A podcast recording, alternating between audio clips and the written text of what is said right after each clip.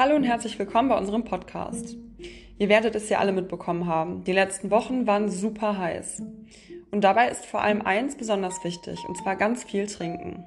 Eine ausreichende Flüssigkeitszufuhr ist für lebensnotwendige Prozesse unseres Körpers wichtig. Außerdem hilft viel Trinken gegen Müdigkeit und Kopfschmerzen und wir können uns dadurch besser konzentrieren. Das wissen ja die meisten von uns. Aber wofür braucht unser Körper eigentlich das ganze Wasser? Und wie viel genau sollten wir am besten trinken? Zählen Kaffee und Cola auch dazu? Und kann man ein Wasserdefizit ausgleichen, wenn man einfach ein Liter Wasser auf einmal trinkt? Anja Jung beantwortet in dieser Folge viele spannende Fragen zu diesem Thema. Sie ist Ökotrophologin, also Ernährungsberaterin und hat bereits in der ersten Folge mitgewirkt zum Thema gesunde Ernährung im Homeoffice und in Folge 5, wo es um Fertigprodukte ging. Heute erklärt sie außerdem, warum Kaffee dem Körper eigentlich gar kein Wasser entzieht, um welche Uhrzeit wir am dringendsten Wasser brauchen und wie man am besten einem Kater entgegenwirkt.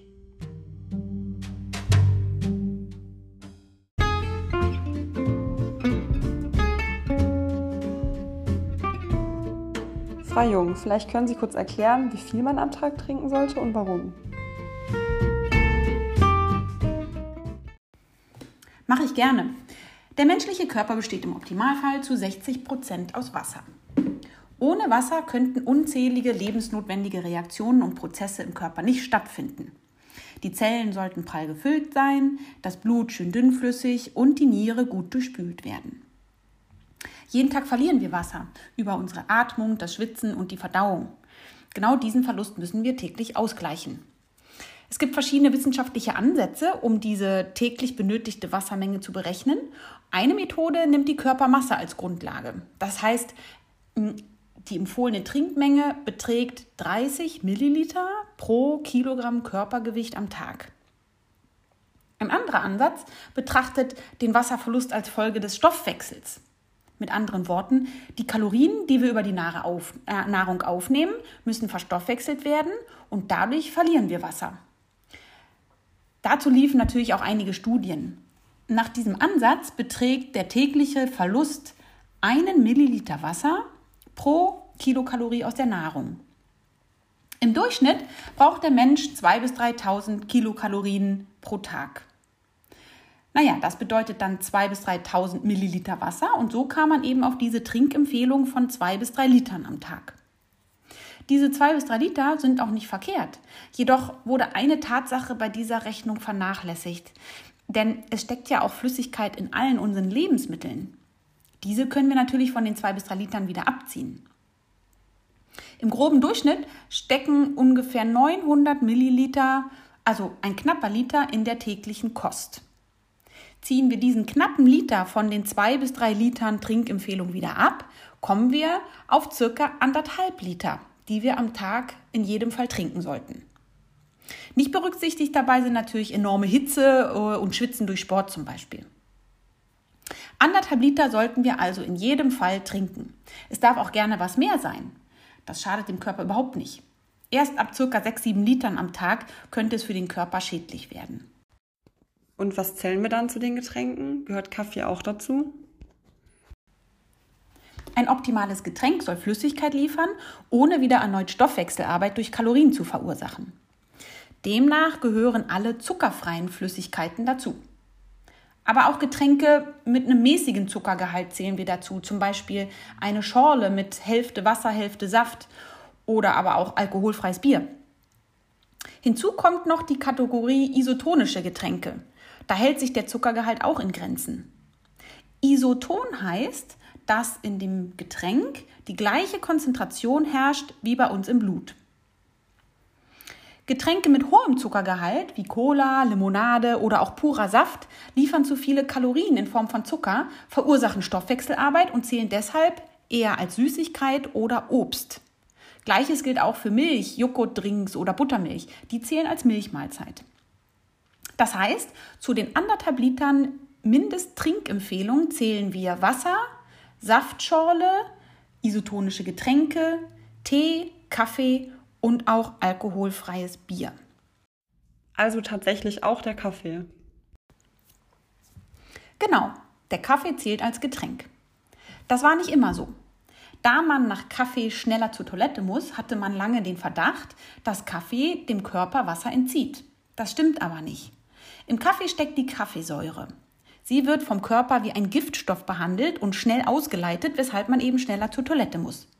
Trotzdem nimmt der Körper die Wassermenge aus dem Kaffee auf. Es entsteht kein zusätzlicher Verlust.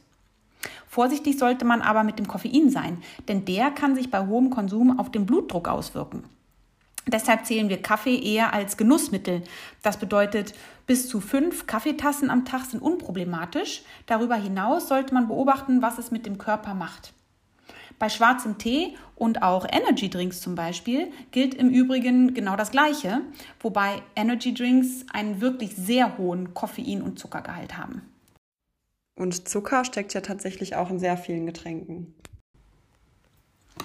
Ja, das stimmt. Da der süße Geschmack unser Belohnungssystem triggert, da stehen wir einfach drauf. Denn unser Körper lechzt förmlich nach Energie. Und alles, was süß schmeckt, liefert eben viel Zucker und dadurch auch viel Energie. Bis zu 6 Gramm Zucker pro 100 Milliliter Getränk sind aber noch in Ordnung. Je weniger, desto besser natürlich. Und gibt es noch irgendwelche anderen Dinge, die man, wenn es um das Trinken geht, berücksichtigen sollte? Neben der Zusammensetzung des Getränks macht es noch einen Unterschied, wann und wie oft wir trinken. Leider können wir in einer Stunde nur eine begrenzte Wassermenge in den Körper aufnehmen und auch die nur, wenn wir nicht alles auf einmal trinken. In einer Stunde nehmen wir 10 Milliliter Wasser pro Kilogramm Körpergewicht auf. Das ist also im Grunde ein halber bis ein Dreiviertel Liter in einer Stunde, wenn ich das verteilt trinke. Das ist schon was. Nur wenn ich mehrere Stunden nichts getrunken habe und richtig Durst verspüre, bringt es mir nicht viel, wenn ich dann die Flasche ansetze und einen Liter auf einmal austrinke. Ein entstandenes Defizit kriege ich nicht auf einmal ausgeglichen. Das ist ja das Dilemma, wenn wir einen Kater vom Alkohol haben. Die Kopfschmerzen kommen vom Wasserverlust, da beim Abbau von Alkohol dem Körper Wasser entzogen wird. Und den gleicht man eben nicht so schnell wieder aus, weshalb man mit Kator am nächsten Tag erstmal leidet. Deshalb bei Kater besonders viel trinken.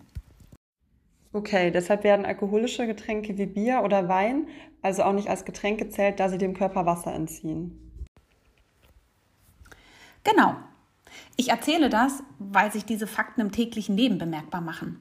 Wenn wir morgens aufstehen, hat unser Körper über Nacht schon einen Liter Wasser durch Schwitzen und Atmen verloren. Wir fangen also mit minus einem Liter morgens an. Bis mittags ist unser Stoffwechsel und unsere Durchblutung besonders stark und so verlieren wir über den Vormittag das meiste Wasser. Wenn ich aber nur morgens meine ein bis zwei Kaffee trinke und bis Mittag nicht mehr viel an Flüssigkeit kommt, habe ich nachmittags ein Problem. Ich bekomme auch dann das entstandene Defizit nicht so schnell ausgeglichen und mein Nachmittag bringt Kopfschmerzen und Konzentrationsschwäche. Denn das Blut, das wird mit der Zeit zähflüssiger und die Durchblutung träger.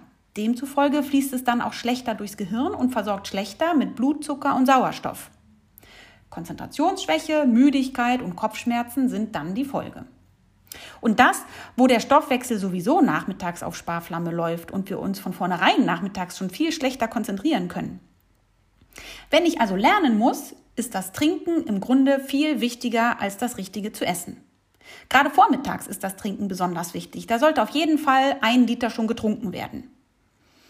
Auch beim Sport kommt das zum Tragen. Wenn ich zum Beispiel Ausdauersport treibe, wie Fahrradfahren, Joggen und so weiter, dann verliere ich ungefähr einen Liter Schweiß in einer Stunde. Während des Sports trinke ich ja meistens keine großen Mengen. Das heißt, vorher und hinterher muss ich auf besonders viel Flüssigkeit achten.